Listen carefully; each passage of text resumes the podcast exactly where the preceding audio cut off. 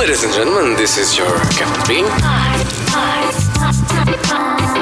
Ai, destino. Olha as minhas letras. Ai Destino, de volta e esta semana com uma convidada que além de partilhar comigo os gostos musicais, partilha também comigo às vezes acessórios de bebés. o Vasco Palmeirinho costuma emprestar-nos aqueles uh, os berços, aquelas coisinhas, não é? Para os miúdos ficarem. Márcia, bem-vinda. Olá, Muito obrigada, obrigada. por estares cá. Vens falar sobre um destino onde viveste ainda uns mesinhos, não é? Hum, seis. E a Márcia é uma caixinha de surpresas porque, ah, além de ter, portanto, começaste nas belas artes, na pintura, mas depois, além da música, obviamente, que, que faz parte do teu percurso atual, tu foste para Barcelona estudar cinema. Cinema documental, que é Ainda um, por cima. um cinema muito especial. Mais um ponto de ligação entre nós, é estás a entre ver? nós, também gostamos. E que tal? Como é que foi essa experiência em Barcelona? Ah, foi ótima. Eu eu escolhi Barcelona, já fiz outros destinos, mas depois eu vi lá a lista e percebi que os destinos já eram, já tinham sido falados, então escolhi este, sobretudo porque tenho uma grande dica ah, sobre o sítio onde, onde comer. Ah, Isto queres é começar a já minha- por aí? é o meu truque na mão. Não, podes começar com o teu. Com o teu faz o teu Com as discurso perguntas normal. habituais, não é? discurso normal. Vai, estou pronta. então, ah, para quem nunca conheceu Barcelona, duvido, não é? Que já não tenham visto pelo menos imagens daquelas ah, arquitetura, do Gaudi e por aí fora, mas ah, descreve-me Barcelona assim na, na tua ótica de belas artes. Olha, eh, eu conheci Barcelona de bicicleta, porque na altura, eu, eu- hoje em dia, se calhar já é possível os turistas alugarem bicicletas. Na altura, tu tinhas de ter um, visto de residência ou uma morada, ou assim, uma coisa qualquer. Ah, de modo que para mim, Barcelona eh, é um bocado retilínea. Sabes, tem muitos quarteirões mesmo muito quadrados e depois tens Montjuic de um lado e tens o, a Sagrada Família do outro. Um, e uma sensação que eu tinha quando andava, caminhava muito também, não é? Era que as portas eram comércio sim, comércio sim, estás a ver? Não havia aquela coisa da zona residencial, Eh, havia muito comércio, era a sensação que eu tinha. É muita gente na rua, por isso é uma imagem que eu tenho de Barcelona, é assim, muito alegre, tudo, muita festa. Mas não eufórica, estás a perceber? É uma coisa assim meio também cultural. Tens ali o Macbá, muita, muita gente ali a passear e a, e a, e a ficar ali. Há uns skaters e, os artistas. Eu também eu era de Belas Artes, por isso ia muitas exposições.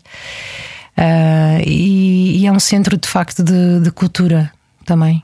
Isso e todo, todo o território espanhol, não é? Há muita música, muita, dá-se muito valor à cultura. Foi no regresso de Barcelona que tu depois te dedicaste inteiramente à música. Portanto, enquanto lá estavas, formou-se uma orquestra para ti. Sim, porque eu conheci o João Paulo Feliciano, que foi quem formou o Real Combo Lisbonense. Ele era eh, muito entusiasta da, da minha música a solo e convidou-me para integrar o Real Combo Lisbonense como cantora. Mas o Real Combo Lisbonense ainda não existia, era uma ideia. Ele também é artista plástico e também começava sempre com as ideias à frente de, eh, da concretização. E, e então ele disse-me: Olha, vai lá para Barcelona quando voltares.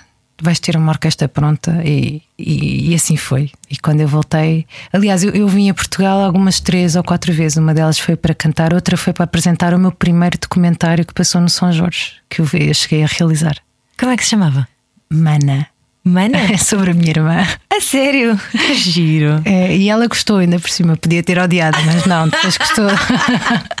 Foi um, um autoconhecimento e um, e um reconhecimento da minha irmã, porque nós somos muito próximas, temos um ano e pouco de diferença. E eu acho que um irmão, aliás, eh, nós temos dois filhos, não é? Tu também deste um irmão ao teu, ao, ao- ao teu primeiro filho.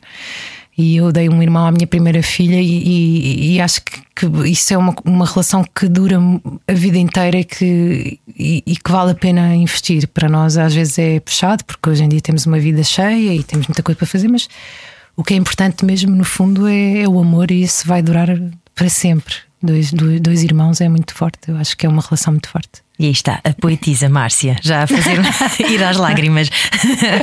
Deixa-me dizer. Desculpa, sou muito séria a falar, não é? Não, não, não, não. És é profunda. As pessoas não É estão verdade. habituadas à profundidade. Gosto muito até. ah, no outro dia entrevistei o Sérgio Godinho e, e há há uma. Aliás, tu foste a única que escreveste uma letra para o novo álbum dele. Sim, eu escrevi, não, eu tinha uma canção, ele escolheu, aliás, ele escolheu o Camadas, que é outra canção do Casulo. Ah, e depois mudou de ideias e afinal preferiu o delicado. E, e editou o delicado. Fui a única no disco a ter uma letra que não é dele, sim, no disco dele. Ele, ele é muito entusiasta comigo, ele também é muito fofinho. É um querido. Elogia-me bastante. não, e é um privilégio, não é? Ter o letrista por excelência dizer: não, É não, verdade. esta, esta canção aqui vai ser aqui desta menina, não é? Sim, Caramba. ele às vezes diz nas rádios e tudo. Esta é a, compositora clássica, é a Márcia. Ele, ele, ele elogia-me muito. Eu depois eu não, não faço broadcast, mas agora estou a fazer. mas eh, é um orgulho enorme, sim, ter um elogio do Sérgio Godinho. É, de facto, é um, é um dos maiores elogios que podes ter, não é? Na língua portuguesa. Porque... E a- essa canção em particular até tem um- uma frase muito bonita, não é? Que é sobre a. a- quem, quiser, eh, quem quiser pintar passados vai ter muito de emendar. Exatamente, maravilha. E nós ainda há bocadinho tivemos a tentar pintar os passados, porque andámos à procura no teu Facebook as fotos de Barcelona. Mas não é referência pôr. nenhuma, deixa-me dizer-te, Não? não? é referência nenhuma a redes sociais. Ah. É mesmo sobre tu fazes muita coisa que depois te arrependes naturalmente, não é? Olha, mas voltando às viagens, estamos aqui para falar de viagens também, É não é? Ah, Experiências a não perder em Barcelona. Eu, eu vou direcionar a minha conversa para a comida, porque eu, hum, eu, eu sou uma pessoa que gosta muito de comer e, aliás, não só gosto de comer, como se eu não comer fico um bocadinho rabugenta, só um bocadinho. Entras em hipoglicemia. Eh, não faço ideia, nunca fui medir, mas é possível. Na gravidez media e usava isso em meu favor. Vá, deixem-me sair daqui. Tu lembras-te quando eu vim cá fazer uma canção? Sim, Aí sim. o Vasco queria que eu ficasse ali fechada. Eu, pá, mas por favor, deixa-me só ir comer. E tinhas uma tupperware com Eu cenouras. tinha, pois tinha, tinha um tapara com cenouras. Eu, eu, eu não, não gosto de nada de ficar sem comer eh, e acho que me destabiliza. E assumo isso. Pronto, há pessoas que também destabilizam, mas não assumem, atenção. Eh, e então, o que eu gosto mesmo muito de Barcelona, eu gosto da, daquela hum, vivência de rua. Um, e, e a experiência que para mim foi uma das mais fortes foi ir eh, a Igualada, que é uma, uma terra lá ao lado. Mas dá para ir de comboio, por isso é fácil se uma pessoa tirar uma semana em Barcelona, consegue ir. Onde tu consegues eh, encontrar restaurantes de, de calçotes. E o que, é que são os calçotes? São um- um- uma espécie de alho francês que são, são típicos de Barcelona. Uma calçotada é, é, é um- é uma espécie de churrascada que eles comem aquilo como entrada e, e grelham na- na- na- no carvão. E depois tiras aquela pele de fora, como, como no alho francês. São, mas é entre a cebola e o alho francês. Eu acho que a Luísa Sobral não ia gostar, que ela não gosta de cebola. Quem não gosta de cebola nem de alho, não vale a pena seguir este conselho. Mas fica muito docinho. E, e- e servem aquilo, sei lá, aos 20, aos 30, assim, numa travessa. E eu fui a uma calçotada. E, e pá, fiquei o dia todo a comer, fiquei a tarde toda. Eu lembro-me que à noite eu jantei uma maçã. eu estava fomos- fomos almoçar lá. Imagina, aquilo era. Servem-te uma travessa daquilo, tu molhas aquilo numa, num molho típico que se chama salsa romesca. E depois tu molhas aquilo e ficas cheio, mas ficas deliciado e continuas a comer, que é, é imparável. e sei lá, eu, acho que- és capaz de comer uns 30 ou 40 coisas daqueles. E achas, pronto, ok, isto já foi, foi o almoço, mas a seguir ainda veio um almoço. Ah, que é uma churrascada, por isso aquilo é uma, uma coisa típica. E acho que o típico mesmo é assim nas ruas. Mas eu fui a um restaurante. Pronto, e, e essa é uma experiência. como é que se chamava o restaurante? O restaurante não sei, olha, não consigo, mas é, deve ser fácil de descobrir, porque é tipo, assim como nós cá temos a mielhada para os leitões, a- as calçotadas, eu acho que é fácil de descobrir. Se não, qualquer sítio em Barcelona és capaz de descobrir, qualquer sítio mais típico em Barcelona és capaz de descobrir calçotes. Agora perguntas-me em que altura do ano é que é bom visitar Barcelona? Em que altura do ano é que é bom visitar? Pois é, tens de ir em fevereiro, março, porque senão não apanhas calçotes. Ah, É sazonal. Lá está. Tu estiveste lá entre que alturas? janeiro a, a julho. Uh, por isso eu fiz um estágio né? e comecei em janeiro e acabei no, no verão. Como é que era a vida lá? O dia a dia lá é muito estressante? É uma cidade caótica? Eu acho uma cidade muito parecida com Lisboa, mas naquela altura já foi há 10 anos, não é? Agora deve estar ainda mais, eh, ainda mais avançada, não é? O que eu sentia é que era muito mais avançada em termos culturais, mas Lisboa deu um salto brutal nos últimos 4 anos, acho eu. Foi precisamente quando nós tivemos filhos, Márcia, não estamos a aproveitar nada. Não estamos ainda, mas vais aproveitar as bicicletas. Por exemplo, as bicicletas era uma coisa que me faltava imenso. Eu vivia em França, depois vivia em Barcelona. E eu acho que a bicicleta é uma coisa ótima e ainda não está bem, eh, ainda não está mesmo bem incrustado, mas as pessoas já, já, já utilizam bastante aquelas bicicletas da Câmara Municipal de Lisboa. No resto do país também se devia fazer, porque eu acho que é um bom meio de transporte. E agora, depois as pessoas começarem a andar e tu já vês isso no trânsito, já te vai dar a obrigação de criar essas faixas, que é o que eu acho que ainda falta. Uhum. Porque em Barcelona e em França tu tens a faixa vermelha sempre para a bicicleta e há um sentido para ir e há um sentido para voltar. Por isso está tudo pensado. Em Lisboa ainda não está pensado, por isso isso obriga-nos a andar ainda no meio da estrada, ainda não é aquela coisa bem segura. Mas que Barcelona também deve ser mais fácil porque é mais plano, não é? Como... Isso é um mito. Ah, é? Ah. A zona onde eu vivi em Grácia é uma zona alta, isso é um mito, completamente. Quer dizer, não totalmente um mito. Se estás a falar do centro de Lisboa, sim, é muito a subir e é muito a descer e é muito íngreme. Mas na zona norte de Lisboa, na zona como eu vivia em Grácia, eu descia e eu subia para Grácia. E, e não me custava assim tanto. E estas de Lisboa são, já ouvi dizer, são motorizadas, ainda não, ainda não experimentei. Mas são, acho que são meio motorizadas, por isso tu consegues, ajudam-te na subida. Por isso não há desculpas de. eu tenho uma bicicleta mesmo e eu não consigo andar. Ela é muito pesada, tenho uma bicicleta como tinha em França. As de Barcelona eram mais levezinhas e, eu não consigo andar aqui em Lisboa porque é muito pesada a bicicleta. Não. As subidas são ligeiras, como em Barcelona. Por isso, em, Barcelona tinha subidas muito mais e descidas e eu ia sem capacete. andava sempre, ninguém andava com capacete. É, e eu andava, mas aqui acho que é melhor andarem com capacete porque, atenção, estamos no meio dos carros. Não é evidente como é em França e em Barcelona que as pessoas sabem conduzir contigo ao lado. Ainda não é totalmente seguro, mas acho que vai ser dentro de uns anos. Acho que é foi um ótimo passo, sim. Ias muitas exposições, aproveitavas imensa vida cultural e. Sim, deixa-me contar uma coisa: hum. que isso também dá para fazer se fores como turista a, Bar a Barcelona, que é tu tens o passe de, de, metro, um, um, um bilhete normal de metro. Em Barcelona é possível apanhares o comboio, já não me lembro, acho que era em Praça de Catalunha, acho que é, uh, mas cá estou em erro, já não me lembro onde é que era. É possível apanhares o comboio com o mesmo bilhete de metro e vais até determinada zona. A zona 1, a zona 2, a zona 3. Uh, eh, e tu apanhas o comboio com aquele mesmo bilhete de metro até a uma praia, que eu não me lembro bem o nome, mas é das primeiras praias. Era uma praia, é tipo a linha, por isso é que eu acho muito parecido com Lisboa. E eu aproveitava isso ao máximo, porque eu às vezes eu fazia, pronto, eu já na faculdade fazia isso, né? Se eu tinha uma, umas horas livres ao final do dia, tipo às quatro da tarde, apanhava o comboio, ia para as avencas, para a parede, ou, ou para Carcavelos, ou assim, um, um sítio para apanhar um bocado de mar. Uhum. E isso era uma coisa que me sabia pela vida, fogo, ter a praia aqui. E, e, no, e em Barcelona fazia exatamente o mesmo. Às vezes mudava até os horários para fazer a manhã toda saía às quatro da tarde e ia lá. Acho que era Lobregat, por acaso não me lembro do nome, sou capaz de conseguir, mas isso é muito fácil de descobrir porque é na linha vermelha. Lembro que era uma linha que se consegue perceber logo que se está aí para os arredores para, para, a seguir a Barceloneta, não é? para a esquerda de Barceloneta começam umas praias ótimas. Se quiseres mesmo fazer essa viagem, pagas um bilhete de comboio, vais até ao final e tens praias ótimas ali, ótimas, mesmo mesmo bom. É muito fácil ter, ter uma vida boa em Barcelona. Eu acho que eles são bastante, hum, não vou dizer hedonistas, porque dá uma sensação assim de, de sei lá do quê.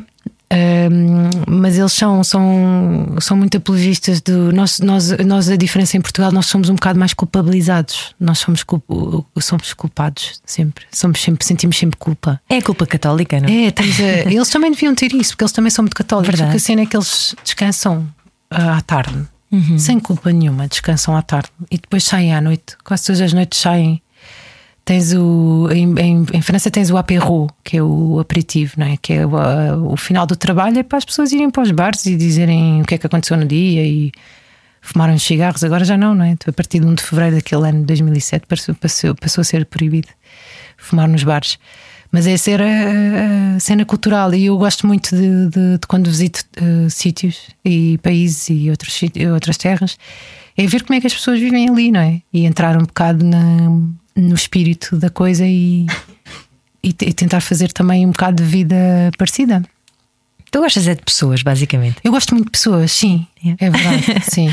Olha, uh, imagens de marca de Barcelona, assim se o que é que te vem à cabeça? Quando pensas em Barcelona, que imagens é que te vem à cabeça? Uh, muita multicul... Uh, muito multicultural.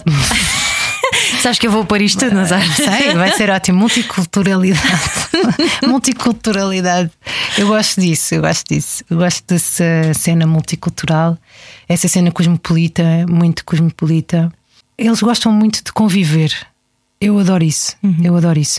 E há uma coisa que era proibida, que era beber na rua, sabes que há a lei do botelhão uh, e não se, não se pode beber na rua. Nem se estiver tapado. Eu não sei se pode estar em papelotes, mas. Uh, sim, vai dar ao mesmo, não é? Não, acho que não. Aquilo que tu vês muito é latas no chão. Ah. Porque, como é uh, proibido, eu agora já não sei se é. Atenção, se calhar isso mudou. Isso, eu estou desatualizada, isso foi há 10 anos. Mas nós, quando bebíamos assim um copo na rua, ou não sei o que, alguém estava a beber uma cerveja e, e via-se a polícia e largava-se as, as, cervejas, toda a gente largava, percebe? A rua cheia de cervejas no chão. Isso também é uma imagem. Uh, outra coisa que, que eu gostava muito era o Raval. O Raval é uma zona uh, não tão turística. Uh, e é giro conhecer. E eu, e eu como sou aventureira, fui fazer vôlei para o Raval, imagina. Entrei num. Eu fazia muito desporto nessa altura. E, e, então, uma vez fui à procura de onde é que eu podia fazer vôlei, que era o que eu estava a fazer na altura. E encontrei umas equipas e fui lá perguntar: Olha, posso entrar nesta equipa? Ah, esta não dá, experimentar outra. E eu, tá bem, experimentei a outra, a quarta aceitaram-me. Eu, tá bem, então começa amanhã, tudo bem. Fui lá buscar o meu equipamento, fui fazer. Acabei por participar num torneio onde ficámos no primeiro lugar. Só que era um torneio hum, gay lésbico e não fazia ideia e, de, e, e transexual. E eu percebi pronto, que estava nessa equipa, mas não, não sabia antes, mas uh, não fez mal nenhum. Claro. Foi mais uma experiência. Uh, mas esse, ba esse bairro que, de que falas é, é conhecido por alguma coisa? É... Não, mas é, como é um bairro com mais uh, etnias diferentes e, e, É tipo o Martim Muniz lá do É sítio? uma espécie de Martim Muniz okay, lá do okay. sítio, exato. Uhum. Só, que, só que agora acho que está uma, um Assim como o intendente aqui em Lisboa ficou numa, numa vibe cultural engraçada, uhum. o Raval sempre teve essa vibe.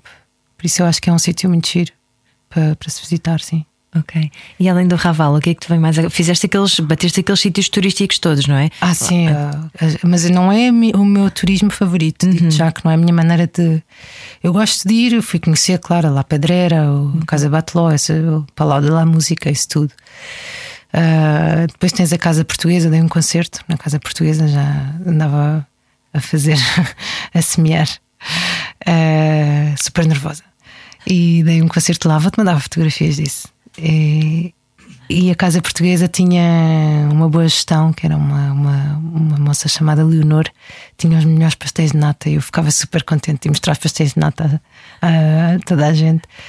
Outra coisa que eu acho muito típica de lá é os, os mercados. Sabes aquela coisa que nós agora temos aqui, lá está, nós temos uma, uma pequena decalagem aqui em Lisboa. Os mercados agora entraram assim na moda. E Barcelona sempre teve isso. Os mercados sempre o mercado daquele, da, das Ramblas, então é aquele supermercado conhecidíssimo. E, e, vale a pena ir conhecer esse tipo de coisas. Muito bem. E fazer o teleférico também em Montjuic, acho que é um teleférico. Também vais com o bilhete de metro, lá está. É muito acessível. Nesse sentido, é muito acessível para quem vai visitar. Tu com o bilhete de metro vais a muitos sítios. Uhum.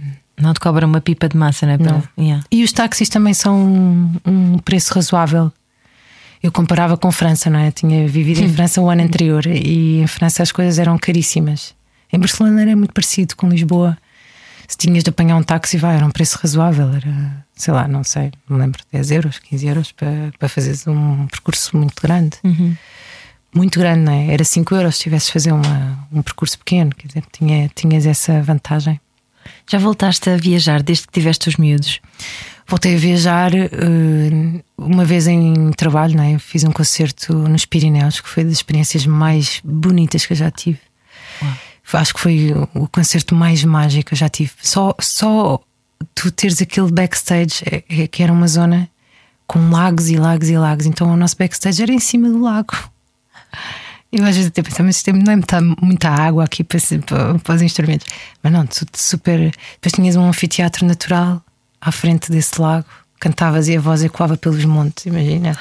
Era assim uma coisa super mágica. Eu adorei essa viagem e também como, como viagem de, de grupo com a minha banda, acho que foi um momento chave para nós. Tornámos muito família naquele sítio, foi muito fixe. E ficava a 6 horas de Barcelona, lá está, por isso fui, fomos para Barcelona e depois Barcelona para lá de carro, de carrinha, em 6 horas. Um bocado chata a viagem, mas uh, vale muito a pena. E depois também viajei com a minha filha em lua de mel, imagina. Fui connosco para a lua de mel, sabes que isso claro. é mesmo, tinha de ir connosco, nós não, não, não tínhamos, para já não tínhamos onde a deixar durante 15 dias. E eu acho que eu não queria deixá-la 15 dias.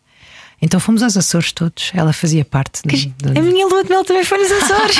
yeah. mais, uma... mais uma, mais uma coincidência. Mais uma coincidência. Escolhemos os Açores, sim. Que giro, boa. Uh, e depois fomos também com ela ao Rio de Janeiro fazer o último disco, não, não este novo, vai e vem, mas o anterior, o quarto crescente. A, a, a Carolina tinha 3 anos, acabadinhos de fazer, e foi lá que ela deixou a, Xuxa dela, deixou na praia. E disse: Então agora perdemos a Xuxa, era a única ali, não dava para comprar igual. E ela disse: Mas eu, mamãe, mas eu já não preciso.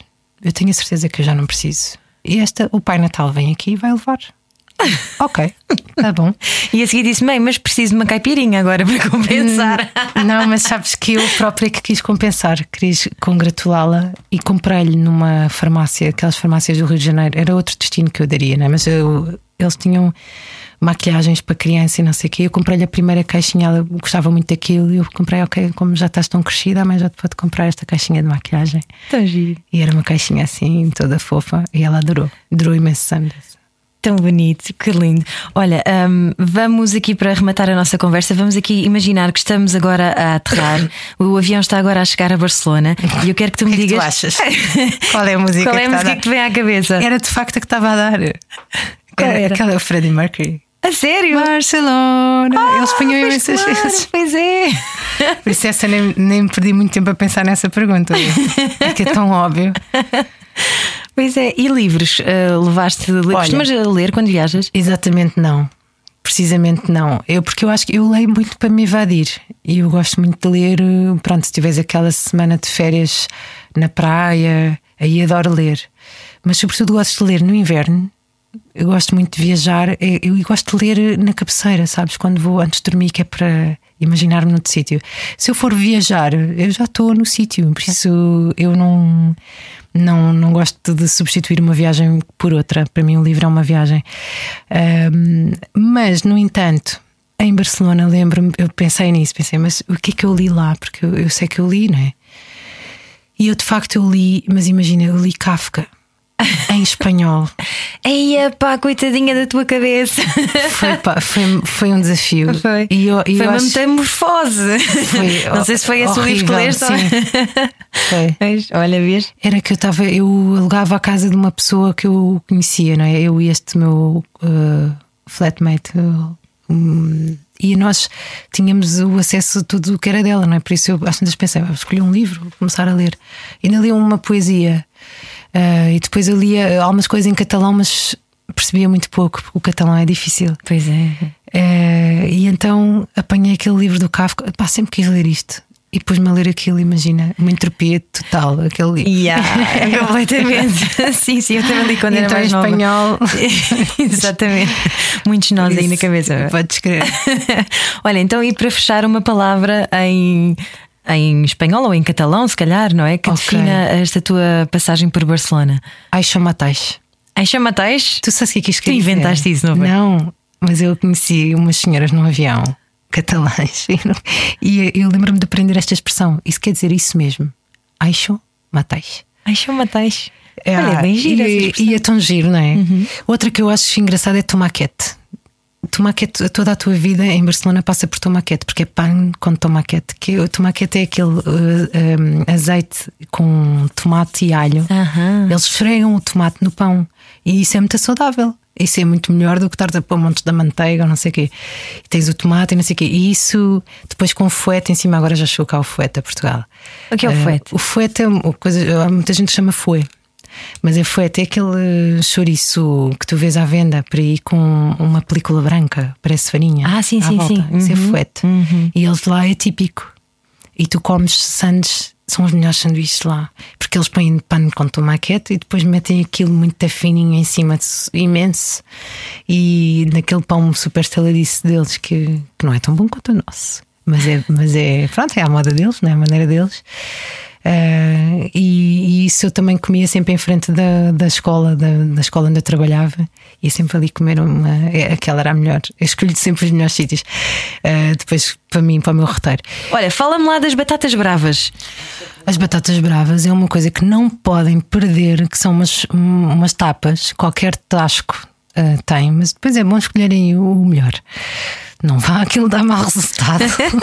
Uh, e as batatas bravas são uma, uma, uma das tapas que eles têm. Eles têm imensas tapas, isso em Espanha toda, né? Só que são picantes, bravas, não é?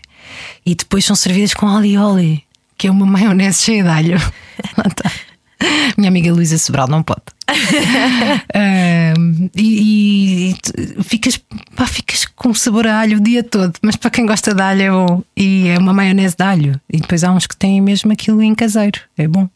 É ótimo, imperdível. Há outro sítio que se calhar podem procurar em Grácia, uh, não é catalão, é muito raro. Tu também ouvis catalão hoje em dia em Barcelona. Por isso é que é bom passear até Igualada e, e conhecer mesmo um bocado da Catalunha mais profunda. Mas havia um sítio onde eu, onde eu gostava imenso de ir uh, comer ou petiscar, que era um, um sítio que se chamava Icástula, quer dizer escola, em basco não é em catalão, era um restaurante basco. Eles faziam umas sandes muito boas, assim, com. Em vez de porem manteiga ou azeite, punham pesto. Com, depois, naquela altura era uma coisa muito inovadora e então eu experimentava todas. Era muito fixe.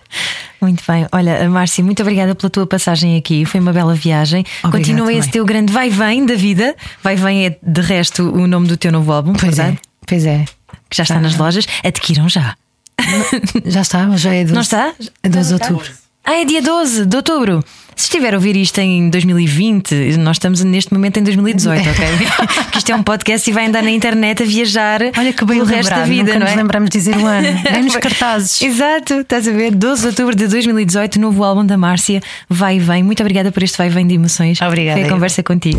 Obrigada. Podcast Ai Destino, Ai Destino. It's so easy. It's so easy Todas as semanas, a Rádio Comercial dá-lhe o roteiro perfeito para a sua viagem. Descarrega o podcast e apanhe boleia com a comercial.